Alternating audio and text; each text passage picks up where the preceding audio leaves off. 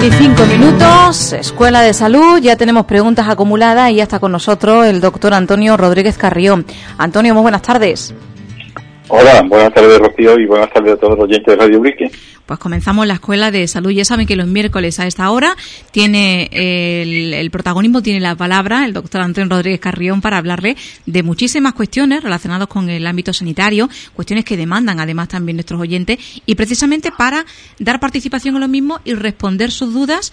Hay algunas acumuladas. Enseguida vamos a pasar, Antonio, después a, formular las peticiones y, preguntas que llegan por parte de nuestros oyentes en torno, bueno, pues sobre todo la vacunación. La vacunación sobre la COVID acaparando como siempre, pues toda la demanda de, información al respecto, ¿no? Porque sí que es verdad que hay muchísimas dudas.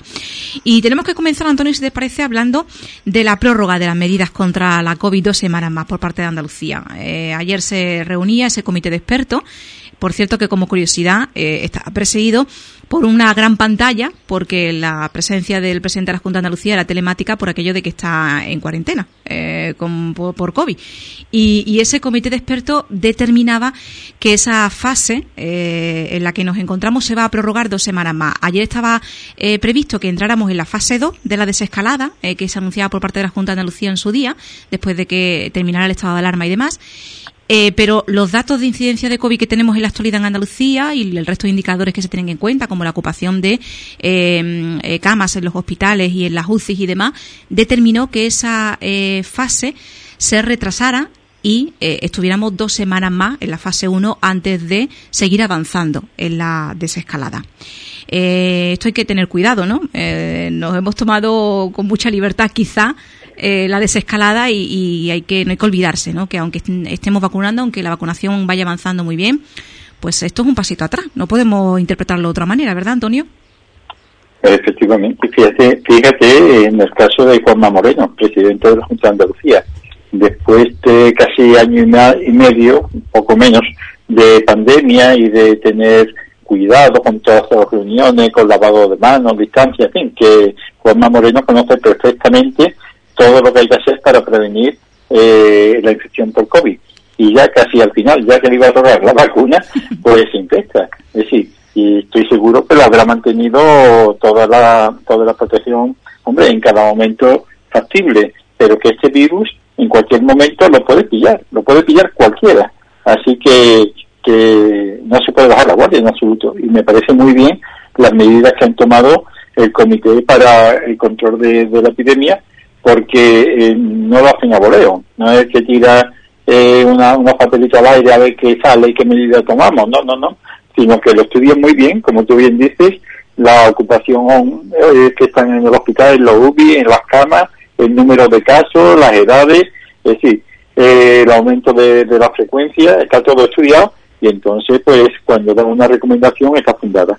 Así que, aunque no nos guste, pero yo creo que, lo están haciendo muy bien en, en, Andalucía, yo creo que en el resto de España, pero por lo menos en Andalucía no, yo creo que no podemos tener quejas eh, la actualidad de cómo están manejando este asunto. ¿Y cómo vamos por la vacunación? Bueno, pues ya saben que Andalucía esta semana ha bajado el, corte de, eh, de, las personas que se van a vacunar y ahora, bueno, pues vamos ya por las personas nacidas en el 70, 71 y 72. Es decir, los que cumplen o han cumplido en este año 2021 51, 50 y 49 años. Entramos ya en esa fase de los de 49 años. Recordemos que se anunciaba en su día, ¿no? Que en junio vamos a vacunar eh, a los de 49 40 y ya hemos entrado esta semana con los de 49 años eh, en ese proceso de vacunación, como siempre, bueno, lo que indica la Junta de Andalucía, ¿no? La web del Servicio Andaluz de Salud, Clic Salud, la aplicación móvil y el teléfono de salud responde. También se especifica en el centro de salud, preferiblemente por teléfono, la manera para solicitar directamente la eh, primera dosis de, de, la vacuna, que sería fundamentalmente, indica, de Pfizer y de Moderna. Eh, seguimos avanzando, ¿no? Efectivamente. Eh, poco a poco se van a ir vacunando todo el mundo y es la única forma de llegar a la inmunidad de grupo. Eh, la inmunidad en la cual, aunque no todo el mundo esté vacunado, pero ya habrá una barrera suficiente para que el virus eh, se transmita en muy, en, muy pequeña cantidad. Es decir, que, que ya podemos decir que estamos casi como al principio, antes de empezar la pandemia. Esto es una cosa que, que parece lenta, pero que es así, y que hasta septiembre o octubre, según las previsiones de suministro de vacunas, eh, no llegará esta inmunidad. Es decir, llegará vacuna en mayor cantidad, puede, puede que sea adelante, pero lo mismo que si por cualquier motivo eh, llega en menor cantidad, puede que se atrase. Y esperemos que, en fin, que no haya ninguna mutación a la cual sea resistente, eh, bueno, que las vacunas no respondan. Y entonces, pues ya habría que hablar de otra cosa, pero en principio, la expectativa está pues para septiembre o octubre la inmunidad de, de. Y en este contexto, en Ubrique, ¿cómo nos encontramos? Bueno, pues la Junta notifica hoy miércoles un nuevo positivo por coronavirus en nuestra localidad y la tasa de incidencia baja, baja hasta 24,1 casos por cada 100.000 habitantes, porque los últimos 14 días los positivos que se confirman son solo 4 y esos 4 positivos son los que hace que la tasa de incidencia sea de 24,1 casos por cada 100.000 habitantes. Eh, en fin, esos son los datos, ¿no? La valoración, Antonio, yo te la dejo a ti, porque cada uno esto valora de una manera una diferente. Valoración. La valoración por los datos es muy positiva, muy positiva porque los datos están ahí. Eh, lo que no sabemos es cuántas pruebas están haciendo. Mm. Es decir, porque esto lo decíamos ya hace varios meses. Si tú no haces pruebas, es si alguien está con fiebre, con síntomas de resfriado, eh, con dolor de garganta, y dice, bueno, esto es una faringitis, esto es un resfriado, es un enfriamiento, eh, ¿para qué me voy a hacer una prueba? Si esto está claro, no, no, claro no está. Porque es que los síntomas del COVID son precisamente eso, los de un gripe, un cuadro gripal, algo así. Entonces, que aunque estén las vacunas en una alta proporción ya, aunque la tasa de incidencia sea baja, ante los síntomas propios de un resfriado, de una faringitis, de un posible cuadro gripal más o menos intenso, hay que hacerse el análisis. Hay que hacerse la PCR o el test de antígenos. Es decir, que no, hay, no cabe decir que, que, que no. Que, ¿Por qué? Porque entonces no nos hacemos análisis y si no nos hacemos análisis puede ocurrir que, que vaya incubando el nos confiemos y después de, 24 casos que tenemos ahora, que están muy bien, muy bien, pues vamos a pasar a lo que hemos tenido y nadie lo quiere ni pensar, ¿no? Volver otra vez hacia atrás. Es decir, que mantener las mismas expectativas eh, respecto a, a, la posibilidad de que podemos, ¿eh? de cada vez con menos intensidad, ¿no? O más, es más raro de coger el COVID, pero que ante síntomas sospechosos de resfriado, de faringitis, de posible cuadro gripal, eh, hay que hacerse el análisis para que los casos queden positivos inmediatamente, tomar las medidas de aislamiento, de cuarentena de los familiares, de los casos de contacto estrecho, para evitar volver atrás. ¿eh? Es decir, que está muy bien, eh, hay que felicitarse, pero no descuidarse en ningún momento en el diagnóstico. Mm, claro que sí. Bueno, pues eh, eso por otro lado. Vamos a, em, seguir hablando de, la COVID, pero en otro en otra parcela, porque estamos hablando de la vacunación, de cómo va avanzando, de cómo se está llevando a cabo ¿no? en nuestra comunidad. Y hay una duda que se nos plantea, la de cuándo van a vacunar a los niños y adolescentes frente a la COVID-19 y si se debe además también vacunar. Eh, esta, esta misma mañana eh, leíamos una información publicada, creo que era en la ABC de Sevilla, en el que se indicaba que el, el mayor número de, afectados de contagios ahora en Andalucía se está produciendo en gente joven, gente de entre 15 y 30 años, el mayor porcentaje ¿no? de, infectados de COVID-19.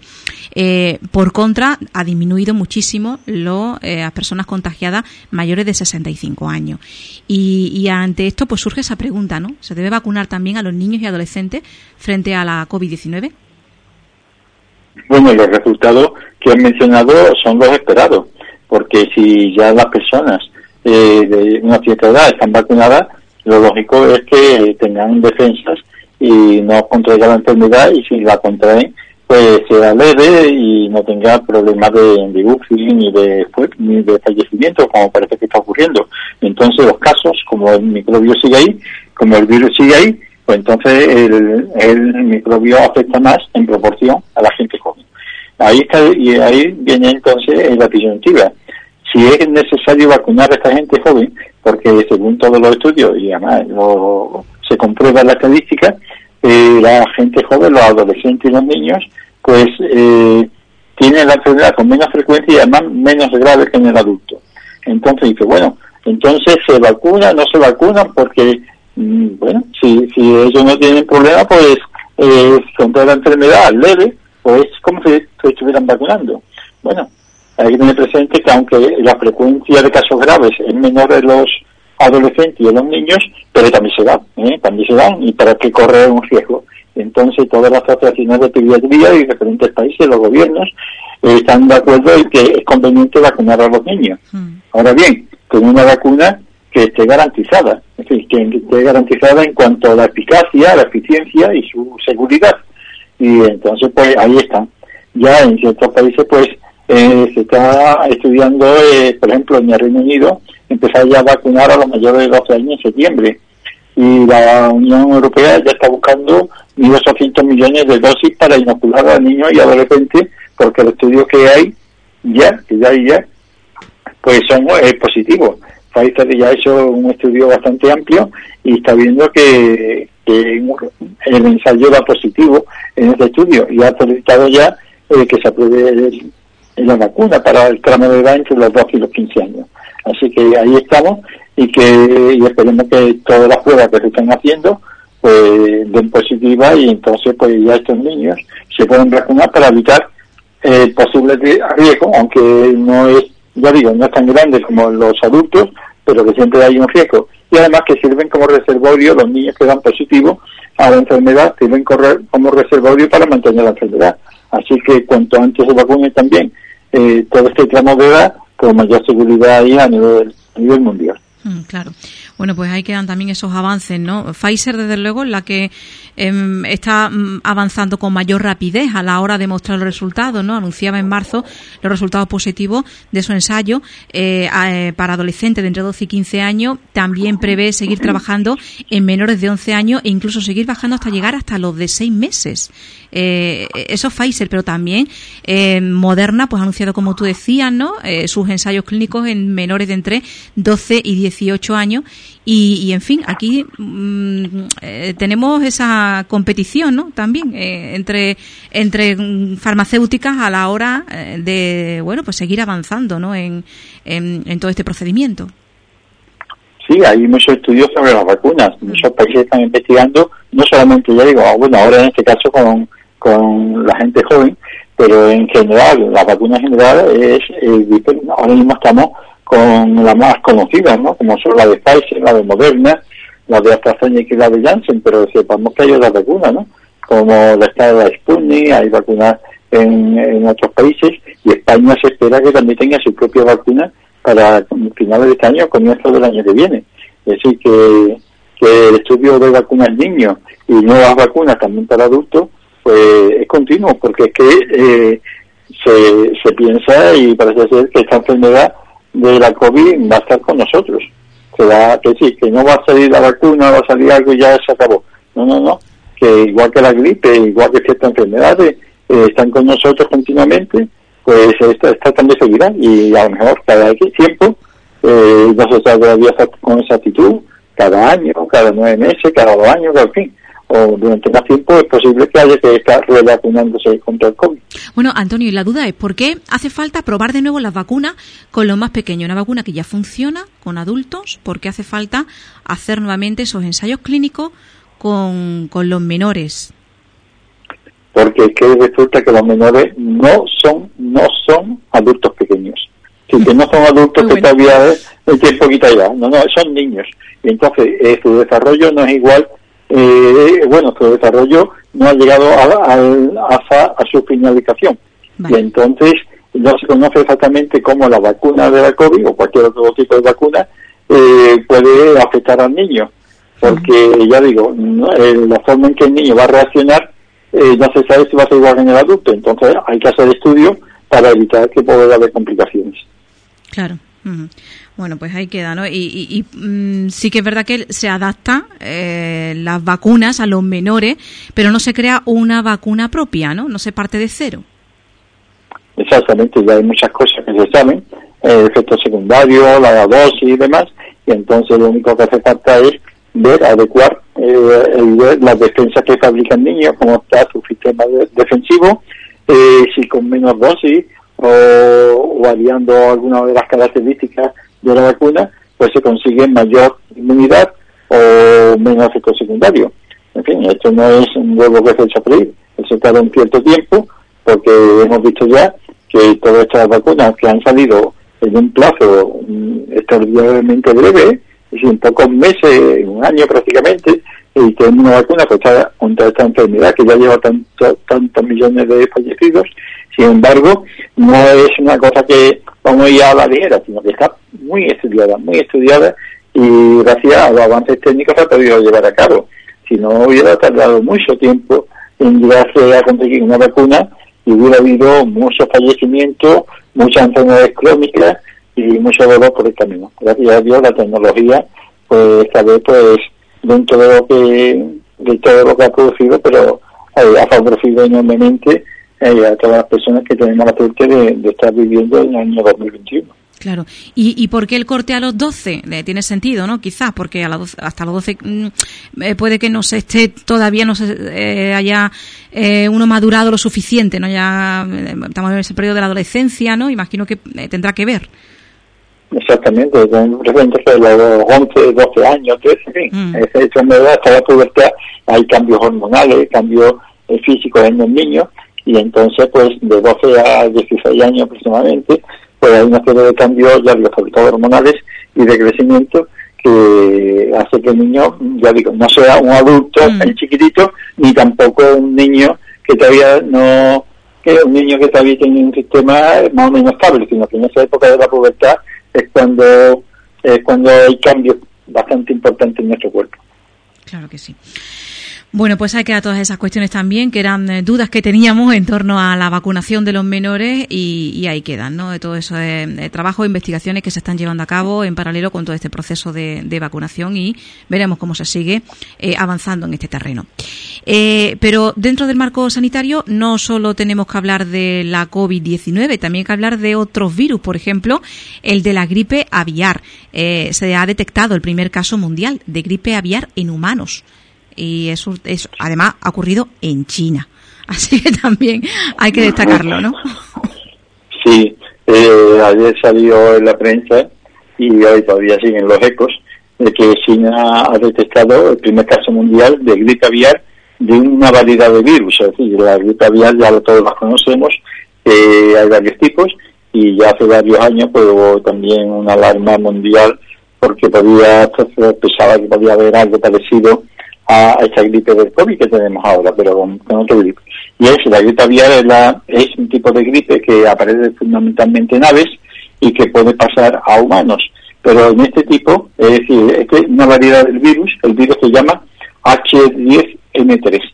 Es un, tipo de virus de la gripe aviar que se ha visto que este tipo de virus ha pasado de un ave a un, a un humano. Mm. Y entonces, claro, ya tenemos, si, si el COVID parece ser que puede haber pasado de un animal al ser humano y a partir de ahí se ha formado lo que se ha formado, a ver si también ahora con este nuevo virus eh, que ha pasado de humano, en este caso desde las aves, pues vamos a tener algo parecido. Según los estudios que están haciendo en China, eh, este virus se detectó por primera vez el 23 de abril. Eh, el día del libro, 23 de abril.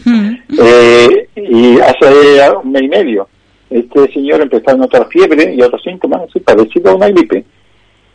Y, claro, ya y al, detectar que había sido producido por un virus diferente del COVID, sino eh, en este caso ya digo, es un virus que está fundamentalmente a las aves y del cual se conoce otras variedades, pues como no se pudo con, los pelos, con los como escarpias. Entonces, pues, eh, están estudiándolo, pero parece ser que no tiene la capacidad de infectar de una manera efectiva a humanos, que ha sido como una especie de excepción, pero no se entiende un pelo, y entonces han hecho un llamamiento a los ciudadanos para que eviten el contacto con, aves muertas, ¿eh? es decir, no que las matado, sino que hayan fallecido eh, sin intervención humana y, evitar no acercarse tampoco a las vivas, ¿eh? porque ya están todo el mundo un poco, de todas maneras, se hay que decir la higiene alimentaria, y sobre todo acudir al médico en caso de presentar síntomas como fiebre o problemas respiratorios. Eh, aunque te esté vacunado de la COVID, aunque en esa localidad no haya COVID, sí que, puede ser eh, motivo de, estar alerta, porque ya digo, hoy con el COVID nadie se pierde nada, así que, y no en este caso ya digo, de, un virus de los animales, de las aves que ha pasado a humanos en China. claro. Bueno, vamos a, pasar, si te parece, Antonio, a, plantear las preguntas que llegan por parte de, nuestros oyentes. Eh, enseguida vamos con otros temas que tenías preparados para el día de hoy, pero como las eh, preguntas están relacionadas precisamente con eh, el ámbito de la vacunación, pues vamos a, darle salida. a ver, comenzamos. Dice una persona, dice, si me ponen la vacuna de COVID hoy y hace un mes que pasé el COVID, ¿qué consecuencia puede ocurrir por no esperar los seis meses? Bueno, las consecuencias que va a crear muchas defensas. Es decir, eh, va a crear mucha defensa, se va a poner todavía más fuerte, con más defensas contra el COVID. Y dice, bueno, pero entonces, ¿por qué hay que esperar seis meses y no se ponen al mes? Si yo paso el COVID y ya estoy curado y tengo que esperar seis meses, si me la pongo al mes, pues, y creo muchas veces, bueno, para eso no. Han, han decidido que sea a los seis meses porque se ha visto, se ha visto que, que la inmunidad, las defensas que se crean después de padecer el COVID, como mínimo, en general, ¿eh? puede haber alguna excepción de alguna persona que tenga su sistema inmunitario diferente, pero en general, por lo menos hasta los seis meses, dura la inmunidad, dura la defensa. Entonces, está viendo que dura más, ¿no? Pero como mínimo seis meses. Entonces, ¿qué ocurre? Que también se ha visto que poniendo la vacuna, así, para que lo voy a poner antes, si está protegido. Entonces, si la pongo a los seis meses, se ha visto a muchas personas que se han puesto seis meses que crean muchísima inmunidad también. Es decir, y entonces, además puede ser más duradera en el tiempo. ¿Por qué? Porque he pasado seis meses con mis propias defensas altas debido a que pasé la enfermedad y ahora, a partir de ahora que me pongo la vacuna, no sé cuánto tiempo, pero posiblemente mucho más tiempo. Entonces, pues alargamos el periodo de defensa, porque no sabemos exactamente porque es pronto, ya lo hemos dicho, eh, cuando alguien se pone la vacuna contra el COVID, cuánto tiempo va a durar la defensa. Si esto va a durar nueve meses, va a durar un año y hay que ponerse otra vez. Entonces, eh, prolongando el tiempo para poner la vacuna en aquellas personas que lo han pasado, nos garantizamos que esa persona, además de los seis meses, a partir de la vacuna va a estar otro tiempo bastante largo inmunizado, ¿no? Y es el motivo. Porque esté contraindicado le vaya a producir enfermedad, uh ponerse delante, no pasa nada. Claro. Ten en cuenta, hay que tener presente que hay personas que han pasado el COVID y no lo saben. El COVID asintomático. Claro, y a lo mejor se ponen la vacuna antes, claro, sin saberlo. Mm. Eh, sí, y hay personas eh, que se están vacunando y a mí han pasado el COVID y no lo mm. saben porque ha sido asintomático o a mí no les dio mm. importancia en un resfriado y era el COVID. Y, les llega la hora de ponerse la vacuna y se lo han puesto sin haberse hecho un análisis de anticuerpos ni nada, que aparte de eso no está indicado. Y entonces, ¿qué pasa? Que a mí me ha pasado el COVID hace dos semanas y a las dos semanas se ha puesto la vacuna, porque no sabía que había pasado el COVID y no mm. pasa nada. Ya, crear defensas. Vale, vale. Que está la recomendación de esperar, pero que no, en fin, que se, se puede hacer, ¿no? Luego... Sí, sí, además es mejor que se lo espere los seis meses porque mm. así ya tiene para otra temporada. pues sí. Luego, otra, otra duda, es que aquí se genera muchísima duda ¿eh? con el tema de la, de la vacunación. Dice, si un paciente considera por salud no vacunarse con Janssen, porque dice que es la que le corresponde por edad, ¿qué sucede? ¿Se le pone otra vacuna? ¿Tiene que esperar? Mm, yo lo de que se le ponga otra vacuna, lo de la elección, eh, solo ha ocurrido con lo de la segunda dosis de AstraZeneca para el personal que se vacunó en su día y que después se paralizó esa vacunación. Lo de elegir vacuna me parece a mí que no, ¿no? Yo, por lo menos lo que tengo entendido hasta ahora, que no se puede escoger vacuna. Si yo me quiero poner eh, la Pfizer, la Moderna, eh, la AstraZeneca, no, no, no, no, no. Es que por tema de edad eh, los enfermeros encargados de poner la vacuna, el personal encargado de poner la vacuna, tiene por tramo de edad y por el nombre y apellido de cada persona mm. la que le tiene que poner, porque si no sería un caos, sería un caos y entonces la persona que le toca ponerse, por ejemplo, la Pfizer o la AstraZeneca, cuando va a ponerse dice, no, es que hay mucha gente que, que le tocaba a otro que lo ha podido, que le tocaba a usted, ahora usted no puede ponerse, ahora tiene que cambiar de vacuna, entonces es un pollón. Entonces, eh, que yo sepa, eh, hay que ponerse eh, además no solamente autorizada a ponerse la que le corresponde por, tramo, por el tramo que le corresponde. claro. Y luego otra otra pregunta también. Bueno, mm, sí que es verdad que si a ver si toca Janssen, eh, ¿por, qué, ¿por qué Janssen no, no se prefiere? ¿Por qué Janssen tiene esa, mm, eh, por así decirlo, mm, esa prensa negativa? Bueno, la prensa negativa depende porque es que la Janssen está autorizada en prácticamente todos los países eh, depende también de la existencia. Y lo que pasa es que no hay la misma cantidad de vacunas de Janssen como de, de Pfizer o de Moderna, pero que está autorizada en todos los países. Y bueno, en todos los países de la, de la Unión, por ejemplo, Europea, América y demás. Y, en fin, el, yo no se llama la prensa, porque realmente el efecto secundario de la Janssen es perdido de la AstraZeneca, ¿no? así que no, que no tiene mayor trascendencia. ¿no? Vale. Y otra pregunta, dice, si pudieran ayudarme, dice, he intentado coger cita para la vacuna del COVID para una persona nacida en el año 72. En salud responde, en el apartado de vacunación no me deja. ¿Cómo podría coger la cita? Bueno, esta, esta es la pregunta de siempre. Yo, mm, aquí lo que podemos decir es lo que nos mm, indican desde la Junta de Andalucía y lo que está publicado, ¿no? A nivel de Consejería de, Salud y Familia. Y, bueno, pues mm, lo que indican es que se, si tiene ya, si, está, si es nacido en el 71, imaginamos, pues eh, tiene exactamente 50 años, ¿no? Eh, 72, 72 nos decía, 49 años.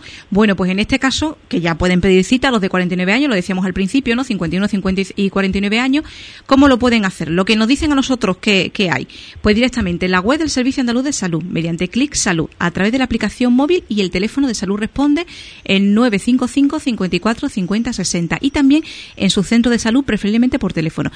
Sí que es cierto que si uno está intentando cogerlo eh, por Internet, eh, por ejemplo, tiene que meter los datos del usuario. Si no está registrado el usuario, eh, si yo quiero coger una cita por una persona de esa determinada edad, pero yo no tengo esa edad, a mí no me va a dejar. Mm, no sé si, si me explico, ¿no? Porque no estoy todavía yo en ese rango de edad para vacunarme. Tienes que estar en ese rango de edad para que el, el sistema te permita acceder, que eso es una cosa que hay que tener en cuenta, ¿no? Efectivamente, es que el ordenador y todas las cuestiones informáticas, eh, dice, que por un día nada más que me falta, no, no, ni un día ni, un segundo, es decir, los ordenadores son cabezas cuadradas. Eh, esto es lo que hay, ni más ni menos, punto, hasta que no cumpla la edad. Dice que ya sé dentro de, dentro de media hora la cumplo, pues dentro de media hora es como te puede dar la cita si te corresponde. Esto pasa en todo, ¿eh? eso pasa en todas las cosas, que sea informática y electrónica, es así. Hay veces también que puede haber algún problema informático de que sea claro, carga, algún problema técnico y eso es aparte. Eso lo estamos viendo cada vez que, Antonio, cada vez que surge, ya se pueden vacunar los nacidos y se va bajando de tramo de edad. Cada vez que comienza esa noticia, nos encontramos con la misma situación. Se satura el sistema y eh, las personas nos dicen, eh, los oyentes nos dicen que no se puede coger cita, que por mucho que lo intenten, que no hay manera. Y, bueno, está el, el funcionamiento ¿no? de, de la administración en este sentido, que ahí hasta poco se puede hacer. Lo único que podemos decir es lo que, no, lo que nos indica, ¿no? La manera de coger cita, otra no hay. Eso pasa muchas veces con los bancos. Los bancos, y a lo mejor la paguita, la pensión o lo que sea, se cobra el 29 o el 28 o el día 1, lo que sea, eh, depende, y va todo el mundo en ventanilla, quiere cobrar en efectivo en ventanilla, pues por la cola puede llegar a, a Sí, si vas a la avenida, pues puedes estar tú con la cola, cuando a lo mejor, cuando a lo mejor yendo tres o cuatro días después, pues ya no hay cola, o la cola es muy pequeña. Pues aquí igual, aquí eh, puedes pedir cita y a lo mejor dice, a partir del 2 de junio, que es hoy, se puede pedir cita para los menores eh, de 50 años, y todo el mundo pide cita el primer día. Sí, que yo decir que se van a agotar las vacunas, que lo mejor sería, pues mira, lo voy a pedir dentro de cuatro días o cinco. Y que al menos todo el mundo pide el mismo día entonces es un problema, es un problema. Eh, que se satura, los aparatos también te cansan. Bueno, pues lo vamos a recordar de nuevo. La web del Servicio Andaluz de Salud, mediante CLIS Salud, a través de la aplicación móvil y el teléfono de salud responde, que es el 955 54 50 60. También en la información que publica la Junta de Andalucía indican que en el centro de salud, preferiblemente por teléfono. Pero también es cierto que muchos oyentes nos han llamado y han dicho que llamando al centro de salud Ubrique se les indica que ellos no realizan esos procedimientos. O sea que esto dependerá también del centro de salud. La información general, generalizada en toda Andalucía, es que también en los centros de salud. pero en Ubrique, por la, eh, eh, bueno, pues respuesta que nos dan los oyentes, nos dicen que eh, se les han dicho que allí no se realizan estos procedimientos. Pues para que se tenga también en cuenta, ¿no? Sí. Vamos con... Un problema que muchas veces pasan, que después las inscripciones que se dan a nivel central no se corresponde con las inscripciones que tienen a nivel local. Eso es una cosa que yo creo que, no, es tan, difícil, no, no, es tan difícil corregirlo, ¿no? Es decir, que si algo se dice que se puede poner cita en el centro de salud o en cualquier otro sitio, debería estar efectivamente así. Y si algún centro de salud, por lo que sea, no se puede coger cita, por lo que sea, pues que lo digan, pero que no sea como, que esto habrá sido una cosa ocasional en Ubrique o en alguna otra localidad.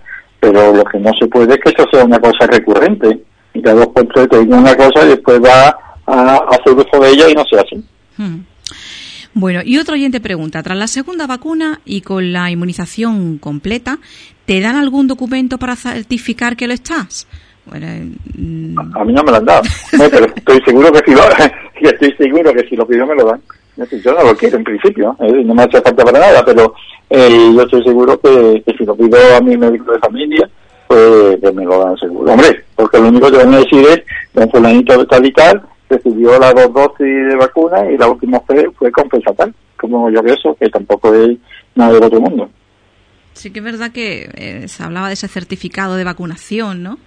Eh, por parte de la Junta de Andalucía. no, sé realmente cómo quedó el tema, pero eh, eh, sí que se puede descargar, ¿no? Eh, con la vacunación completa tengo entendido que se puede descargar un certificado de vacunación. La oficialidad del mismo, el, uso que tú le puedas dar, pues ya lo desconozco, pero pero sí que creo que se puede se puede proceder a descargar eso, ¿no? En, en Salud, precisamente, en la web del servicio. El pasaporte, el pasaporte COVID, que parece ser que era para finales, de, finales de junio o julio es lo que se estaba en estudio y claro, esto debe tener un formato y además eh, con código QR firmas que, que sea válido para todos los países, no hasta uno sacando un, certificado válido para Ubrique, otro certificado que te lo valoran en Madrid, otro en París y otro en Londres, ¿no? Eso debe ser uniforme eh, establecido por la Unión Europea y por otros países para que sea válido.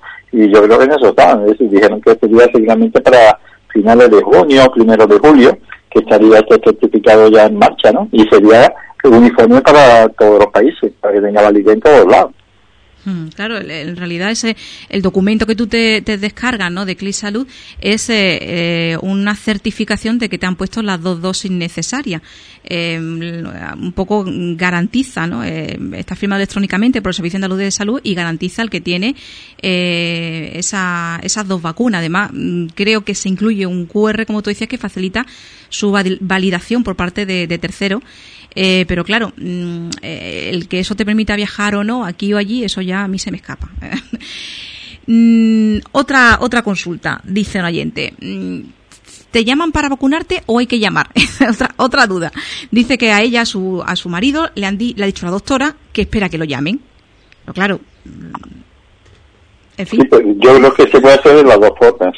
Es decir, que ellos están llamando, pero que también, si tú quieres, eh, puedes pedir citas. Es decir, no se adelante. No sé exactamente el mecanismo como lo están haciendo, pero que, que posiblemente sea adelante si tú tienes mucho interés en que te vacunen. Ya está en el tramo de edad.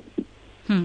También sí que es verdad que ahora vamos a entrar, porque sobre todo a partir del mes de junio era cuando se va a comenzar con esa vacunación para los de 40-49, eh, ese tramo de edad, que es el tramo de edad eh, donde más andaluces hay. Y, y, claro, mm, evidentemente esto pues va a suponer eh, todo una serie, un trabajo de, logística, ¿no? Por parte de sanidad a la hora de poder vacunar a, toda esa importante población que es el más extenso hasta ahora, ¿no? Eh, se ha ido vacunando por etapas y esta va a ser el que mayor número de personas eh, tiene, ese segmento de edad. Así que bueno, pues mm, se, se prevé que puede haber muchísimas dudas al respecto, ¿no? Como las está habiendo. Sí, porque fue sobre la década de 1970, es decir, 1975, año antes, año después, cuando fue el baby boom. El baby boom, sí. Cuando fue la, la explosión de nacimiento de los de la mayor tasa de nacimiento en España, y claro, están en esa edad ya, en la edad de los cuarentones, así que, que claro, a la vez mayor población, pero también mayor número de vacunas, y hace falta también mayor número de profesionales que, que las administren y técnicos que, la registren, que la noten en el ordenador, pero en fin, según nos ha comentado y lo que hemos escuchado, la, Junta de Andalucía, eh, está todo preparado para asumir eh, esa, esa cantidad de vacunas que, podrían poner. Así que lo único que hace falta es que lleguen suficiente cantidad de vacunas porque personal y recursos hay para ponerlo. Claro la teoría y la práctica luego ya vamos viendo no cómo nos va llegando unas cosas otras cosas y claro pues siempre es verdad que hay eh, también situaciones que, hay que resolver aquí tener presente que esto está variando continuamente es decir mm. que por ejemplo si me van a llamar no me van a llamar tengo yo que llamar todas estas cosas están variando días por día entonces, eh, a veces es complicado estar al día de todo esto, porque los periódicos tampoco van a dedicar continuamente. Mira, que ayer salió, o la prensa, ¿no? Ayer salió que hay que llamar, ahora, ahora hay que dejar de llamar. En conjunto, yo la idea, la información, o por lo menos que yo tengo de eso, es que te llaman. Hmm. Pero que también, eh, por otra parte, también se puede llamar. Pero lo prioritario, lo prioritario, lo fundamental es que te llamen. También, eh, ya digo, a lo mejor hay quien tenga a lo mejor necesidad de viajar o lo que sea, y puede que tenga más bulla en tener eh, algún tipo de documento que diga que, está vacunado o que está cuidando a personas o demás. Y entonces, aunque eh, personas, porque sabemos que las personas que son oficialmente trabajan como cuidadoras y ya tienen la vacuna de AstraZeneca, que está pidiendo la segunda, pero hay mm. personas que, que cuidan a familiares, no son profesionales y que dicen, oye, yo me quiero vacunar ya, y así la edad. Entonces, no voy a esperar que me llamen, voy a llamar. Es decir, hay las dos opciones yo creo que ese es el motivo de, que haya personas que quieran eh, vacunarse antes y le han dado la posibilidad de que llamen para que lo vacunen. Claro. Bueno, vamos a dejar el tema de, la COVID-19 y, aquí finalizan además también todas las preguntas de momento que tenemos por parte de nuestros oyentes. Recuerden que si hay alguna mal, le, iremos dando salida, por supuesto. Y vamos a adentrarnos en otras cuestiones que tenías previstas para abordar en este tiempo de la Escuela de Salud. Eso sí que se nos va agotando el tiempo, pero vamos a, avanzarlas todas ellas si te parece. Venga, por ejemplo, vamos a comenzar. Mañana jueves se emite el documental Ubrique por su salud, 15 años de lucha. Y hay que reseñarlo también, ¿no? Sí, eh, mañana jueves, en Canal Sierra de Cádiz, televisión, a las 10 de la noche, habrá un documental eh, sobre la lucha que tuvieron los ubriqueños hace, ahora, hecho el día 13 de mayo, eh, hizo 15 años de su comienzo, que duró 5 años, con 4.500 banderas en los balcones, eh, cerca de 12.000 firmas, eh, multitud 49 manifestaciones y concentraciones en la calle, viajes a Sevilla, asambleas, reuniones para pedir mejoras en la asistencia sanitaria eh, para Urique, que después repercutió en mejoras sanitarias para toda la sierra. Pero claro, era tanta la información, aquello duró tanto en el tiempo, que una vez que se terminó, eh, las mejoras, por ejemplo, la quimioterapia en el Hospital Villamartín, la diálisis en Arcos, el que las recetas se la hicieran en el propio hospital y no hubiera que ir al médico de cabecera después, el que el autobús de línea que dejara cerca del hospital y no en la estación de autobuses. Es decir, las mejoras en el centro de salud, con, por ejemplo, las salas de urgencias, con un, habilitaron el patio para sala de espera cuando hubo una urgencia, antes estaba todo el mundo amontonado en el pasillo, que hubiera mayor intimidad en la sala de cura, que antes solamente había una cortinilla de plástico separando las dos canillas, entonces a uno le estaban curando a lo mejor un hemorroide y el otro se estaba enterando de todo lo que le estaban haciendo al otro o viceversa, ¿no? En fin, era un desastre en muchos aspectos, no había jabón ni, ni siquiera en, los baños, un teléfono para todo Urique para pedir cita, la gente tenía que ir a las cantas a cola para coger un número, en fin, aquello era en muchos aspectos un desastre, ¿no?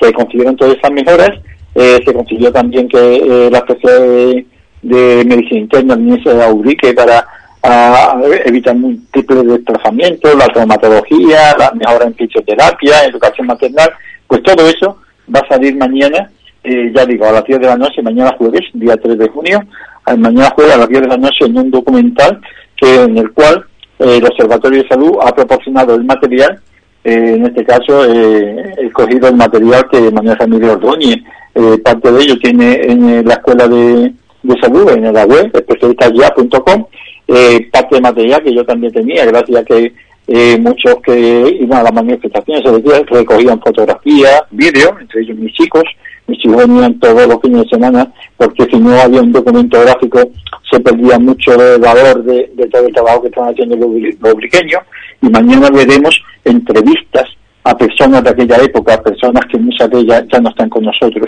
Y entonces pretende ser un homenaje a estas personas, especialmente a todos los que estaban allí, a todos los que fueron las manifestaciones, a todos los que pusieron la bandera en sus casas, a todos los que de alguna manera participaron en este, sobre todo los medios de comunicación, que era el objetivo máximo, de que los medios de comunicación se hicieran eco de esta demanda, porque al hacerse eco los medios de comunicación, quien tenía que arreglarlo, pues a través de ello pues le llamaría la atención. A nadie le gusta que le digan que, que, que su que su negocio funciona fatal, ¿no? De que está muy mal organizado. En este caso era la Consejería de Salud, que cuando se veía en la prensa, en televisión española, la primera, en Canal 4, en Canal Sur, en el mundo, en el país, eh, pues, pues se le caído un tiro. Y aquí, por ejemplo, en Radio Ubrique, en Ubrique Información, en el periódico de Ubrique, eh, se le caía como un tiro a los responsables, a los que tenían alguna relación con los responsables. Entonces, eh, pues, investigaban qué es lo que está pasando ahí, qué es lo que dicen esta gente, porque durante muchos años, no muchos años, décadas, ¿eh? yo tengo conocimiento que ya en el año 1971 Miguel López Sala hizo una vez un artículo eh, muy bueno titulado que eso de los especialistas donde decía que en el año 1971 ya se reclamara ya se reclamaba que envían especialistas médicos. Después el ayuntamiento de Ubrique en el año 96 en un pleno todos los partidos lo apoyaron. Y además apoyaron hasta que vinieran fueran los especialistas del hospital de Villamartín los que vinieran. Es decir que no es una cosa que surgió así por amor al arte. Fue simplemente que en una reunión de la realidad de Ubrique que se celebró en Cáritas salió el tema de que estaban luchando, Cádiz luchaba mucho por la sanidad local, pero no, no, no veía resultados, no le hacían caso, entonces ya se acordó que salir a la calle para llamar la atención de los medios de comunicación, que era el objetivo, y a través de ellos, pues conseguir lo, que se pretendía. Todo esto también en imágenes, lo que se dijo en el Parlamento, lo que decían los políticos, las trampas, la, los palos de la rueda, eh, las cantidades de mentiras que nos dijeron a los ciudadanos, cómo manipularon esto, cómo decían que eran políticas, que todo esto es una manipulación política de, algunos partidos políticos para, para fines políticos, cuando realmente los que hacían políticos, política, perdón, era los que lo criticaban, es decir, era algo surrealista, ¿no? Pues todo esto se va a ver mañana, ya digo, en un documental eh, en el cual eh, Canal Sierra de Cádiz ha puesto la edición, es decir, eh, yo fui la semana pasada y yo el material y yo le iba diciendo el orden eh, lo que tenían que poner es que es responsable de lo que falta en este material o el orden, como está puesto en mía. Eh, mía en el sentido de que he sido yo prácticamente el que he recopilado esto, ya digo, con la colaboración de Manuel Ramírez Ordóñez, que en fin, que era, con muchos de estos reportajes, pero que, la responsabilidad es mía, porque el Canal Sierra de Cádiz es la que ha puesto la edición. la edición ha sido fabulosa en el sentido de que con los recursos de una mañana, sin parar, una rapidez enorme, eh, es decir, que si hay un fallo en la edición de que nos guste a alguien o lo que sea, yo creo que le va a gustar a todo el mundo, pero la responsabilidad yo la asumo totalmente, tanto en el material aportado como en el orden o, eso que, yo dije que se pusiera. Yo no soy ningún técnico, soy totalmente analfabeto en cuestiones de, de publicidad y demás, pero había que hacerlo, había que hacerlo porque había que hacer un homenaje a todo el pueblo de Ubrique, a los medios de comunicación, a todo el que participó en esto, que yo creo que es un referente. Yo no he visto en ninguna parte de Andalucía algo igual, ni en España, ni la que he mirado en Internet cosas parecidas.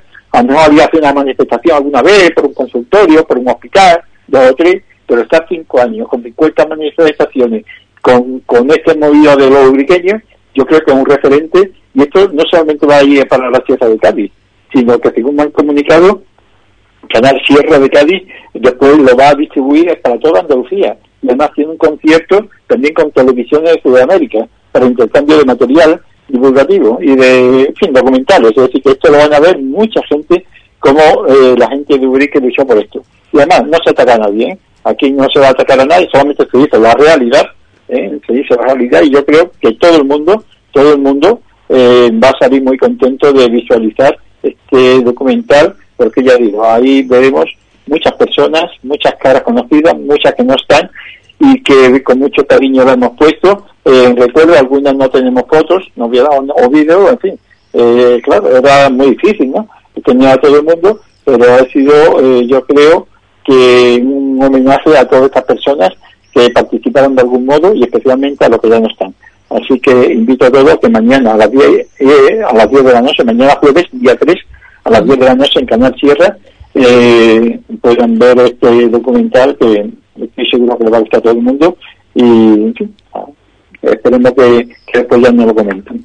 Bueno, pues eh, a las 10 mañana en Canal Sierra de Cádiz, Ubrique por su salud, 15 años de lucha documental eh, que se va a emitir sobre pues todo ese trabajo ha llevado a cabo a través de la plataforma Ciudadana Especialista ya.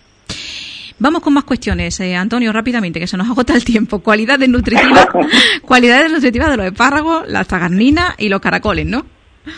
Ay, que ya se está pasando el tiempo. y antes y a mí me encantan los caracoles, hay que no le gusta tanto. Dice, yo estuve revisando algunas cosas dice que hay quien los ama y quien los odia. y hay que tal, también estar el término intermedio, ¿no? A mí, a mí me gustan mucho, aquí en casa nos gustan mucho a todos, y decir que los caracoles es un excelente alimento. En general, guste o no guste, pero un excelente alimento, porque tiene, es rico en agua, no engorda, apenas tiene grasa, y la poca grasa que tiene es de la grasa buena, omega 3, que es buena para la circulación, no engorda, tiene 80 kilocalorías por cada 100 gramos, es decir, que, es un alimento fabuloso para, para eh, alimentarse y no engordar, y después además es rico en proteínas, que es la que sirve para eh, todo el funcionamiento de tu cuerpo, para la masa muscular, para los diferentes órganos, es rico en hierro, eh, muy bueno para la anemia, por ejemplo, las mujeres que están en edad reproductiva con tu regla que pierden hierro, pues el caracol es eh, la, y sobre todo la parte final del caracol, esa parte negrita larga que hay personas que dicen que la caca, que no le gusta, que lo tiran, pues precisamente eso no es la caca, el caracol hace caca como todos los animales cada día, a cada qué tiempo, y lo afuera, esto no se almacena, ese es el hígado, y el hígado es muy rico, muy rico en vitaminas y muy rico en hierro, la parte más nutritiva del caracol, la parte final, la parte negrita, es la parte mejor. Y después también rico en vitaminas, vitamina A, vitamina B, en calcio, es decir, que en magnesio, en potasio, en ácido fólico, en fin, que tiene una serie de, cualidades que es muy recomendable el caracol. Bueno, pues ahí queda también. Eh, y en cuanto a el, resto, ¿no? Eh, me decías que eran las tagarninas y también... Los de tagarninas. Eso. También son el problema también ya está pasando. es decir, que también, es decir, tanto los espárragos como las tagarninas son muy ricas en fibra y por tanto eh, son, unos, son unos alimentos fabulosos para las personas que tienen sufriendo de estreñimiento. Aparte que permite eh, mejorar eh, los niveles de azúcar en sangre en los diabéticos, sí, están muy recomendados los diabéticos. Y además tienen elevadas cantidades de, fósforo, de vitamina A, de, calcio y, y de carbono tienen poco, grasa apenas no tienen prácticamente ninguna y muy pocas calorías. Es decir, que son eh, un alimento de temporada. Bueno, el espárrago lo hay también blanco todo el año envasado, que son unos, unos alimentos muy recomendables, muy recomendables eh, en todo momento, en toda época del año, y en esta época del año, pues, como los frescos, por supuesto, que son los que hay de temporada. Bueno, y, y por último, nos quedamos con la última cuestión que querías abordar en el día de hoy. ¿Cómo conseguir en el día cita no urgente con el médico de familia? Eso es importante. Muchas veces nos quejamos y miramos eh, la cita y me la dan para dos días, para cinco días, para diez días, para doce días. Y bueno, pues sí, ¿hay algún truco para que eh, te den cita en el día? Hombre, sin tener que ir allí a, discutir, a pelearte, a decir que yo quiero que me vea hoy por narices, ¿no? Eh, sí, tener que discutir, ¿no? Y dos citas me la dan en el día y ya está. Es decir, pues sí. Es decir, ya esto, está, esto es muy antiguo, no hay ningún invento, ningún truco que haya inventado ahora esto es muy antiguo y es que estando revisando precisamente eh, todo el, material que tenía para el documental de mañana, que va a salir en televisión, pues vi un disco, un, un DVD, eh, de una de las charlas que eh, el Centro de Salud dio en la Escuela Redonda, en donde se decía, y se, además empezó a practicarse, un sistema nuevo para que hubiera citas todos los días para todo el mundo independientemente de que estuviéramos en verano con gripe en alcohol. Dice, bueno, ¿y este truco cuál era? Es sencillo. Se sabe, porque todos los médicos lo, sabíamos, además yo hice un estudio particular sobre eso, que la gran mayoría de las personas que van al centro de salud, ninguno es urgente. Ni siquiera no demorable. Son personas que van al médico porque van a leer una carta del especialista, porque tienen que hacerse una revisión de analítica, porque lleva ya eh, unos días con un dolor de la rodilla, y en fin, y hombre, y que llamar por fiebre de menisco, en fin, pero algo urgente de un cólico nefrítico o que te hayas caído por las coleras son muy pocos, o que tenga un dolor de oído o un dolor de muela, son pocos. Al cabo del día cada médico tendrá, en términos generales, eh, cinco o seis de esas personas. Es decir, que, la mayoría son, ya digo, o revisiones, venga usted a la semana para ver cómo va esa faringitis, en fin, son revisiones. Entonces, eh, ¿qué ocurre? Otros son para recetas, en fin, eh, ¿qué ocurre? Que si se, se organizó la consulta de tal manera que había, creo disponible, eh, 50 citas. Entonces, 25 citas se daban, eh, que se llaman eh, cuando, cuando le toque, es decir, dentro de una semana, dentro de 10 días, porque eran, eh, antes había que educar a la gente, bueno, educarla, informarla adecuadamente por escrito y demás, ese sistema, ese, cambio. Yo nunca debo hacerlo en mi consulta. Digo, mire usted, todos los días yo voy a reservar, eh, por ejemplo, 20 citas para el día. Así que usted no la pida si no la hace falta en el día. Usted cuando pida cita le darán a lo mejor para dentro de cuatro días. Vale, usted la coge y viene ese día. Pero si usted cree que necesita cita en el día, porque necesita un papel de baja, porque esta no se tiene un dolor de y todavía le sigue doliendo, que no es urgente, que no es que eh, la pilla un camión, sino, oye, que, que quiero una vez en el día porque es justificado, ¿no? Pues usted dice, número, dice, para dentro de tres días, dice, no, mire, se lo quiero para hoy. Y se supone que son de esos cinco, seis o siete casos que son el día. Un de muela, he desatorcido el tobillo ayer, eh, ha ido un médico y le ha mandado una tiene que empezar hoy. Es que yo digo que cada médico, cada médico son cinco, seis o siete, no son más. Y entonces, usted dice, no los quiere, y le darán un número de esos reservados. Y ya está. ¿Qué ocurre? Que, ahora bien, esos números solamente se pueden dar de 8 a 9 de la mañana. Es decir, que por teléfono o te va presencialmente, por internet. Porque de 8 a 9 se puede que coger los números del día. ¿Por qué? Porque si después resulta que, que los números del día para que no Es decir, a partir de las 9 de la mañana, si no había pedido cita, eh, más han pedido cita y ya no hay pide más, pues a partir de ese momento se atenderán las urgencias, los que surjan en ese momento, y a cualquiera que vaya a partir de las 9, pues ya se le dan un número, pues se le dan un número que no hace falta que espere dos cuatro días, sino se le dan para no para no dejar números libres. Es un poco, eh, aquí hay poco tiempo hoy, pero a, fin, brevemente esa es la explicación. Reservar para el día los números que realmente necesitan ser atendidos en el día a criterios de las personas, pero antes que informar a las personas que, ya digo, una cosa crónica no vaya a pedir número en el día, porque es que si esperamos, si es la revisión al año, que no le da usted una semana antes y una semana después. Y el que no le da igual es aquel que está tomando haciendo y no le deja dormir. Eso hay que verlo en el día. No sé si me he explicado, Rocío. Sí, sí, sí, es el, procedimiento. De, de, hecho, yo creo que ya alguna que otra vez lo hemos comentado también aquí, ¿no? Cómo, cómo hacerlo. Pero bueno, yo creo que... No se hace, mm. pero no se está haciendo. Y ahí es el problema. Es decir, que un sistema aprobado por los médicos en aquel momento, por la dirección, y que ese funcionó, ya lo llevaba a práctica y funcionaba. Pero por una cosa y la otra, cambio de director, cambio de lo que sea, y, ahora te dan número y tienen que estar diciendo que no es demorable, vengo a la una, en fin, un lío, ¿no? Pues ese era un sistema que funcionaba y, en fin, ya lo trataremos en alguna otra ocasión eh, para ver si yo creo que perfectamente utilizable en Ubrique, pues no solamente en Ubrique, sino el resto de Andalucía y muchos sitios seguro que lo utilicen así. Bueno, pues estaremos también pendientes de toda esa información que podamos recoger en torno a todos los procesos administrativos para solicitar cita médica en el Centro de Salud de Ubrique y que nos pueda llegar por parte de Antonio Rodríguez Carrión. Antonio, nos quedamos aquí 1 y 18, hemos llegado justo, así que muchísimas gracias como siempre por estar con nosotros en la Escuela de Salud y en la jornada de este miércoles. Volvemos, si te parece, en 15, en 15 días, digo yo, en una semana, el próximo miércoles. gracias, Antonio. Pues muy bien. Pues nada, hasta mañana a las 10 de la noche, Canal Sierra, para ver este documental sobre el pique por su salud, 15 años de vida. Muy bien, muchísimas gracias. Buenas tardes. Buenas tardes.